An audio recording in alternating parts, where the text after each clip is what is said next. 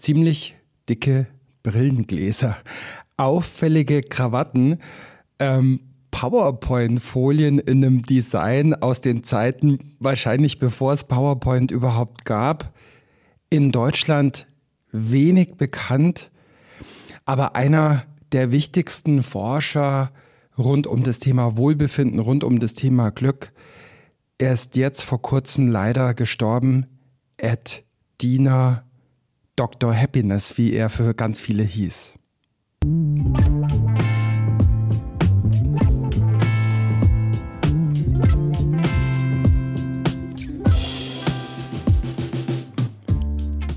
Hallo bei einer neuen To-Go-Folge von Positiv führen, dem Podcast von und mit mir, Christian Thiele. Mehr Leistung, mehr Erfolgserlebnisse, besseres Miteinander und mehr Sinn erleben im Job.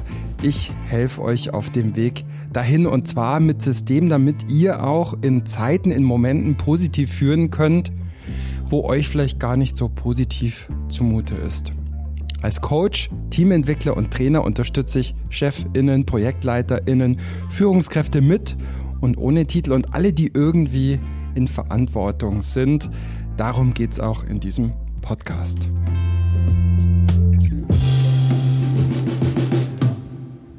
Ja, diese Folge ist wie gesagt ein Shoutout und ein Nachruf auf Ed Diener, geboren am 25.07.1946, gestorben am 27.04.2021 ein Titan der Psychologie, ein Titan der positiven Psychologie, jemand, der für ganz vieles steht, was mir auch wichtig ist an positiver Psychologie, an Positive Leadership.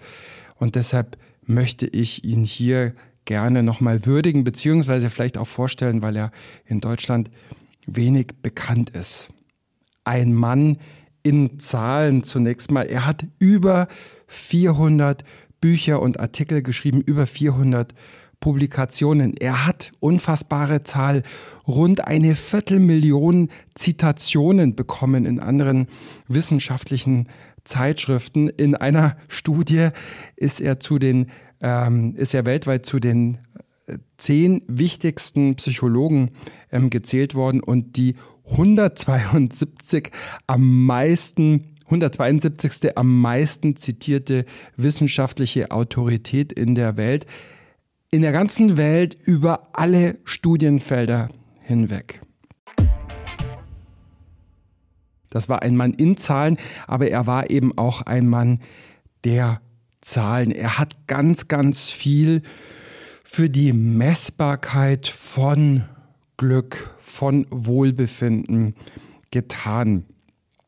Äh, sein Begriff war der, das Konzept des subjektiven Wohlbefindens, hört sich so ein bisschen sciencey an, steckt aber was ganz Wichtiges dahinter, nämlich Menschen können ihr eigenes Wohlbefinden oder ihr eigenes Glück erfahren, haben einen Zugang dazu. Und zwar zum einen über eine Bilanz aus positiven und negativen Emotionen. Da hat er dann übrigens herausgefunden, dass häufige milde Emotionen wie Interesse oder Heiterkeit oder Zufriedenheit viel wichtiger sind für die Lebenszufriedenheit und für unser Glück als ähm, wenige Peak-Momente von äh, Begeisterung oder, oder überschießender Freude. Ja, und zweitens, dass es eben mit der Lebenszufriedenheit eine kognitive äh, Bewertung der Lebenssituation ist, die äh, äh, entscheidet darüber, wie, ja, wie wir unser äh, Wohlbefinden empfinden. Also letzten Endes vertraue auf die Menschen. Sie sind Expertinnen und Experten für ihr eigenes Wohlbefinden. Das steckte da dahinter. Warum überhaupt Glück messen? Warum sollten wir überhaupt uns damit beschäftigen, Wohlbefinden zu messen, egal ob in der Arbeit oder im sonstigen Leben? Ja, ich denke, damit messen wir nicht bloß das Negative, sondern wir verschieben auch die Aufmerksamkeit auf das Gelungene und das Gelingende. Wir können Entwicklungen aufzeigen und wir können verschiedene Facetten von Glück oder Wohlbefinden oder Zufriedenheit aufzeigen. Durch die Messung von Glück und Zufriedenheit kann ich aufzeigen, wer, wer bin ich, wer kann ich vielleicht auch sein. Und ja, wir wissen ja, dass die Abwesenheit von Krankheit, von Leid nicht automatisch zu Wohlbefinden, zu Glück ähm, führt. Ja, das sind alles so Gründe, warum es überhaupt Sinn macht, sowas wie Wohlbefinden oder Glück zu konzipieren.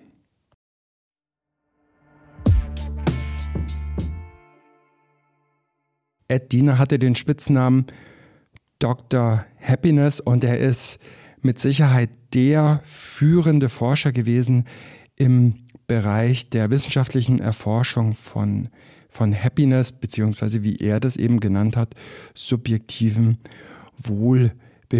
Und er ist wohl äh, schon aus seiner Biografie heraus ein ganz ähm, neugieriger, forschender Mensch gewesen. Also der Prototyp eigentlich des Wissenschaftlers hat ähm, als Kind, schreibt er in seiner sehr berührenden Autobiografie auf seiner Website, ähm, hat zum Beispiel äh, Steine äh, in den Bienenschwarm ähm, äh, geworfen, um zu schauen, was, was die wohl machen würden. Hat irgendwie äh, die Golden Gate Bridge mehrfach als Teenager ähm, beklettert, weil er sehen wollte, wie es von oben ausschaut. Hat, hat mit, äh, auch mit seinen Enkelkindern zum Teil mit ähm, Schießpulver und Benzin und Feuer experimentiert. Und er sagt von sich selbst, dass Wissenschaftlerinnen und Wissenschaftler wie zum Beispiel Tycho Brahe oder Jane Goodall, die, ähm, die Primatenforscherin, dass das so seine Leitsterne waren. Also ähm, in den Zeiten, bevor Brahe geboren wurde, war ja die Astronomie von Theorien geleitet, ja, von religiösen und kosmologischen Weltsichten und Sichten auf das Universum. Und Brahe hat einfach den Nachthimmel betrachtet, ja, ähnlich Jane äh, Goodall. Also Observierung, genaues Hinschauen war erstmal wichtiger als, als Theorie.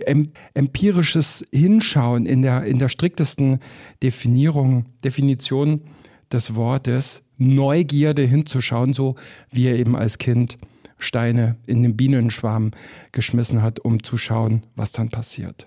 Edina selbst erzählt, wie er zu Beginn seiner Universitätslaufbahn das Glück von Landarbeitern vermessen und darüber eine Arbeit schreiben wollte, weil er ist ja schließlich auf dem Land aufgewachsen und ähm, die meisten von ihn, von diesen Landarbeitern erschienen ihm eigentlich relativ glücklich oder zufrieden, obwohl sie relativ arm waren und das interessierte ihn. Und sein Professor hat damals ähm, ihm gesagt, Mr. Diener, äh, Sie machen dieses Research Project aus zwei Gründen nicht. Erstens, ich weiß, dass Farmarbeiter nicht glücklich sind. Und zweitens, wie soll man denn bitte schön sowas wie Happiness, wie Glück messen? ähm, Ed hat dann ein, dieses Forschungsprojekt geschrieben über Konformität, ähm, finde ich sehr ironisch, und hat dann äh, in den 80er Jahren, mit Beginn der 80er Jahre begonnen, ähm, sowas wie Glück und Zufriedenheit zu, zu messen.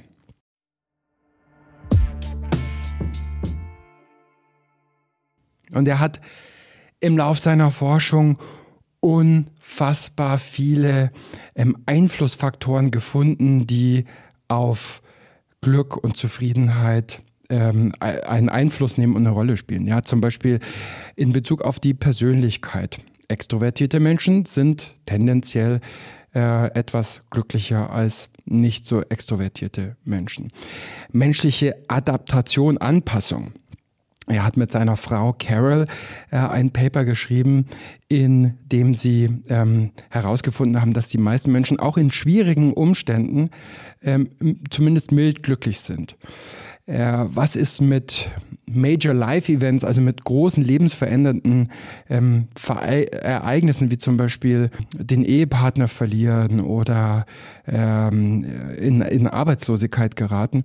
Und er hat herausgefunden, dass selbst kurze Momente von Arbeitslosigkeit sozusagen den Eichpunkt, den Setpoint für unser persönliches Glück verändern können. Und hat sich auch sehr, sehr viel mit äh, Kultur auseinandergesetzt, Kultur und Glück, ähm, wonach seine Erkenntnissen zufolge für Menschen, die eher in individualistischen Kulturen wie im Westen leben, sowas wie Selbstwert viel wichtiger ist für die Zufriedenheit als in kollektivistischen Kulturen wie zum Beispiel in Ostasien. Was waren die Fragen seiner Forschung? Wer ist glücklich? Warum ist sie oder er glücklich? Wann sind Menschen glücklich? Wie sehr sind sie glücklich? Wie verändert sich ihr Glück? Wie können wir Glück messen? Und ähm, was ist die Struktur von Glück und Zufriedenheit? Wie äh, spielen die einzelnen Teile und äh, Varianten und Faktoren ähm, zusammen? Welchen Einfluss haben äh, die Lebensbedingungen? Wie verändert sich Glück über die Lebensspanne? Äh, wie erleben Menschen in unterschiedlichen Kulturen, wie unterschiedlich erleben Menschen in unterschiedlichen Kulturen Glück? Welche Zusammenhänge gibt es zwischen Geld und Glück? Also macht Geld glücklich? Ähm, was sind die Effekte, auch die gesundheitlichen Effekte von Glück? Was macht eine Gesellschaft, ein Land glücklich? Wie können wir Glückspolitiken, Happiness Policies gestalten, zum Beispiel durch mehr Ausweisung von Grünflächen oder von Bewegung oder wie auch immer. Ja, und sind glückliche Menschen überhaupt noch interessiert daran, Gesellschaft zu verändern und zu gestalten? Ähm, welchen Einfluss nimmt Positivität auf Arbeitsperformance und so weiter und so fort? Also ein radikal deskriptives Forschungsprogramm einerseits und auf der anderen Seite Fragen, die keine rein akademischen Fragen sind, sondern Fragen, ja, die doch uns alle eigentlich auch beschäftigen und beschäftigen müssen und beschäftigen sollten, auch wenn wir sie nicht immer so formulieren. Ja, das waren seine Fragen, was sind so wichtige Erkenntnisse?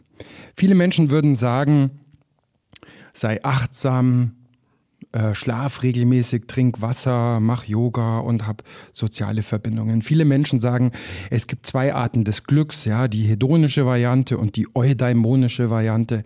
Viele sagen, dass ähm, Glück eine Entscheidung ist, die man treffen kann. Ja, und Edina hat viele dieser Dinge zum Teil bestätigt, aber eben auch häufig in Frage gestellt nuanciert und nochmal genauer beantwortet. Ja. Zum Beispiel sagt er, dass dieses aristotelische Konzept der Eudaimonie, also sozusagen des erfüllenden Lebens, wo es darum geht, ähm, die menschlichen Potenziale auszuleben, als Glückskonzept im Unterschied zur, zur hedonischen Glückskonzeption, die das Glück des Moments ähm, propagiert, ja, dass dieses Konzept eigentlich ähm, so nicht haltbar ist, weil es, weil es externe Standards zur Messung eines, zur, zur, zur Abgleichung eines Lebens sozusagen äh, heranzieht, die mit dem Leben des Einzelnen vielleicht gar nichts zu tun haben. Er hat ähm, herausgefunden, dass ähm, es unterschiedliche Einflussfaktoren gibt auf, auf Glück und dass unsere Lebensbedingungen unsere Lebenspraxis, aber auch die Genetik ähm, einen Einfluss darauf haben, wie unser Setpoint, unser Eichpunkt sozusagen, unser Gleichgewicht, unser individuelles Gleichgewicht für das Glückserleben ist. Er hat herausgefunden, dass Geld sehr wohl glücklich macht, aber nur bis zu einem bestimmten Einkommenslevel, der wiederum, das hat man dann später in anderen Forschungen herausgefunden, je nach äh, Kulturkreis auch variiert dass ein paar wenige, aber enge soziale Verbindungen eine größere Rolle spielen für das Glück als viele flache Verbindungen, ist vielleicht auch ein Stück weit Alltagswissen, aber das hat er eben auch alles ähm, als Wissenschaftler zeigen können, messen können, schwarz auf weiß. Ähm, ja, und hat dafür auch verschiedene Skalen entwickelt. Die Effect Intensity Measures, die Scale of Positive and Negative Experience, die Flourishing Scale und wahrscheinlich die bekannteste, die Satisfaction with Life Scale, die Lebenszufriedenheit Skala, war natürlich auch ähm, Gründer verschiedener Journals, hat das Journal of Happiness Studies sogar selber als Gründungsredakteur mitgegründet. Noch ein paar Worte zu den Methoden und ich muss ehrlich sagen, dass ich hier ähm, auch viel von seinem Sohn äh, Robert Biswas-Diener äh, nochmal gelernt habe, der ähm, in einigen Nachrufen auch nochmal seine Forschung nachvollzogen hat. Ja, Ed Diener hat sich relativ selten eigentlich mit so ganz kleinen Fragen auseinandergesetzt, wie zum Beispiel der, dem Verhältnis zwischen unterschiedlichen Variablen. Ähm, er hat diese, diese kleinen Detailfragen ähm, immer wieder auch angesprochen und nuanciert, aber eigentlich hat er sich für die ganz großen, für die ganz simplen Fragen ähm, auseinandergesetzt, hat sich dafür interessiert und hat aber auch unglaublich komplexe und komplizierte Studiendesigns, aufwendige, mehrjährige Studiendesigns ähm, dafür dann immer ähm, gewählt. Also es war jemand, der ähm, Komplexität gewertschätzt hat als Wissenschaftler und ähm, die ganz einfachen Erklärungen für, für menschliches Verhalten, für menschliches Erleben, die hatte er tendenziell eher immer abgelehnt. Äh, ja? Und es ging hier eben nicht nur darum, um das, um, um das, um die Untersuchungsgegenstände, also was die psychologischen Phänomene äh, sind, sondern es war ihm auch immer sehr, sehr wichtig, ähm, zu verbessern, wie wir diese untersuchen und wie wir diese ähm, anschauen. Also eine sehr, sehr wissenschaftskritische Wissenschaft sozusagen, wo ich denke, in Zeiten von Covid-Leugnung, von Klimaleugnung ist es so, so wichtig, ähm, so einen selbstkritischen ja, ähm, und transparenten wissenschaftlichen Forschungsprozess auch zu, zu propagieren. Ja, also er hat viel so Mehrfachmethoden, ähm, Ansätze ähm, äh, gehabt, ist immer wieder auf seine eigenen Forschungsergebnisse, zum Teil auch Jahre später, äh, zurückgekommen und hat sie nochmal nuanciert und zum Teil auch nochmal ähm, widerlegt sogar. Und trotz all dieser Komplexität, trotz all dieser methodischen Präzision, hat er simpel geschrieben, hat er verständlich geschrieben. Trotz all dieser Flughöhe war das kein wissenschaftlicher Jargon, in dem er geschrieben hat. Ich habe zum Beispiel, verlinke ich in den Show Notes, neulich eine tolle ähm, äh, Review von ihm gelesen über Happiness at Work und über die Rolle von positiven äh, Emotionen in der Arbeit. Und das ist ähm, ja einerseits sehr nuanciert und auf der anderen Seite ähm, auch für jemanden wie mich, der wenig Studien liest ähm, oder das erst gelernt hat in den letzten Jahren, sehr, sehr verständlich. Er hat auch als Wissenschaftler eine unglaubliche Vielfalt der Perspektiven gesucht und immer wieder gefunden, hat ein äh, Gallup-Projekt ähm, äh, mitgeleitet, wo er Menschen aus 155 Nationen ähm, untersucht hat, hat immer wieder äh, versucht, den, der, der Brille der westlichen, des westlichen Individualismus sozusagen zu entfliehen. Und auch das ist was, was seinen Sohn Robert Biswas-Diener sehr, sehr prägt. Ähm, der sozusagen der Indiana Jones der positiven Psychologie genannt wird, nämlich äh, der Daten am, äh, in Nordgrönland äh, gesammelt hat oder bei den Amish People oder in den Slums in Indien oder mit den äh, Maasai im, im ländlichen Ostafrika. Er hat auch die Grenzen der Disziplinen ähm, gesprengt. Also die sprengende Disziplin heißt eben auch, dass ihm die Psychologie sozusagen als solche nie genug war, immer nur auf das Glück des Einzelnen zu schauen. Er hat die Regierungen von Singapur und Dubai ähm, beraten, war im World Happiness Council und hat sich eben sehr auch für äh, Politiken interessiert und für Messmethoden zur Untersuchung dieser Politiken, um mehr Glück für mehr Menschen zu schaffen. Ja, und wenn wir mal sowas wie ein Bruttonationalglück tatsächlich haben, worüber in vielen Ländern, auch in Deutschland, bereits diskutiert wird, dass man sozusagen wegkommt von der rein ähm, ökonomischen Messung von, ähm, von gelingender Entwicklung, dann ist es auch mit der, das Verdienst von Ed Diener. Es gibt, kann man sagen, Menschen, die brauchen die positive Psychologie und es gibt Menschen, die sind positive Psychologie. Und ich habe Ed Diener nie kennenlernen dürfen, aber alles, was ich so höre, ist, er war positive Psychologie. Er hat keinen Unterschied gemacht zwischen jungen Studierenden und äh, alten Hasen der Wissenschaft. Äh, es gibt, äh, man findet auf LinkedIn ganz berührende ja, Nachrufe jetzt auch von Studierenden, denen er irgendwie mal geholfen hat, die ihm Artikel geschickt oder erklärt haben. Ähm, und ja, er war ein, er muss ein unglaublich humorvoller Mensch gewesen sein, ähm, als ähm, auf den weißen, auf dem weißen äh, Teppich in seinem Wohnzimmer mal bei einer Party Rotwein ähm, verschüttet wurde, hat er einen Contest ausgerufen, einen Wettbewerb, wer die beste Methode zur Entfernung von Weinflecken jetzt hat. Ähm, angeblich ist eine Methode, die irgendwie mit Weißwein zu tun hatte, weit vorn äh, gelegen in diesem Contest, aber ja.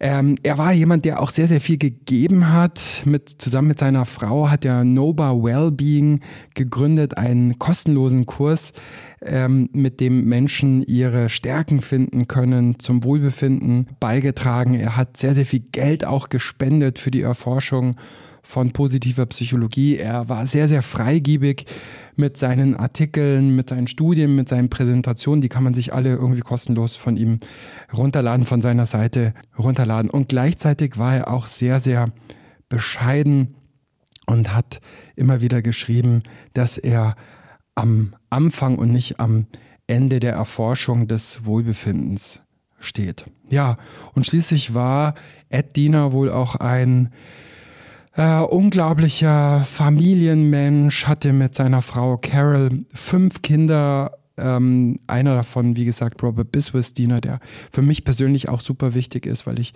Ausbildungen bei ihm machen durfte und darf. Fünf Kinder und dazu auch noch ähm, drei Pflegekinder und er sprach immer davon, er will ein Diener Grandchildren Museum einrichten, wo man nie so genau wusste, meint er das jetzt ernst oder ist das Spaß? Ja, und in seiner akademischen Rückschau schließt er mit Worten, die ich hier ein Stück weit nochmal zitieren möchte, weil, das, weil, weil mich das so berührt. Ähm, er schreibt, ein letztes Projekt für meine nächsten 30 Lebensjahre ist, das Leben meiner Frau Carol so glücklich wie möglich zu machen. Ich will mich daran erinnern, dass das gute Leben mehr ist als nur ein produktiver Forscher zu sein, dazu gehört auch ein gutes menschliches Wesen zu sein und vor allem junge Wissenschaftlerinnen und Wissenschaftler sollten äh, das nicht vergessen.